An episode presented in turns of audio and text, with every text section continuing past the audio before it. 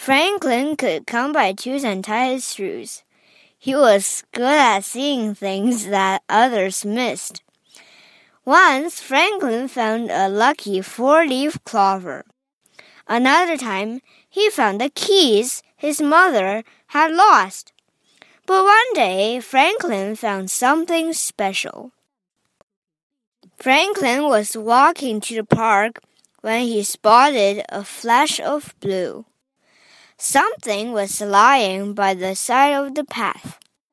Oh, said Franklin, picking it up. A camera! He had never found anything quite so wonderful before. Franklin looked through the viewfinder.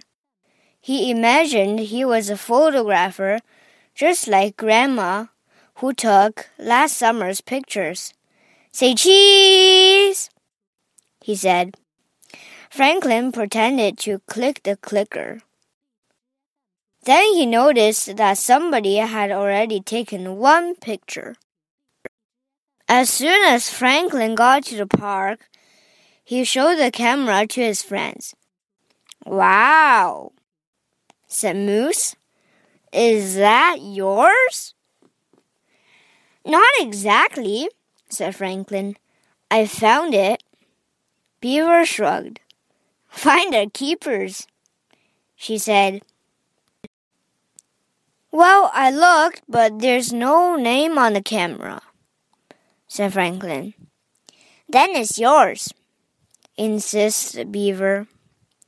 It's not like stealing, said Moose.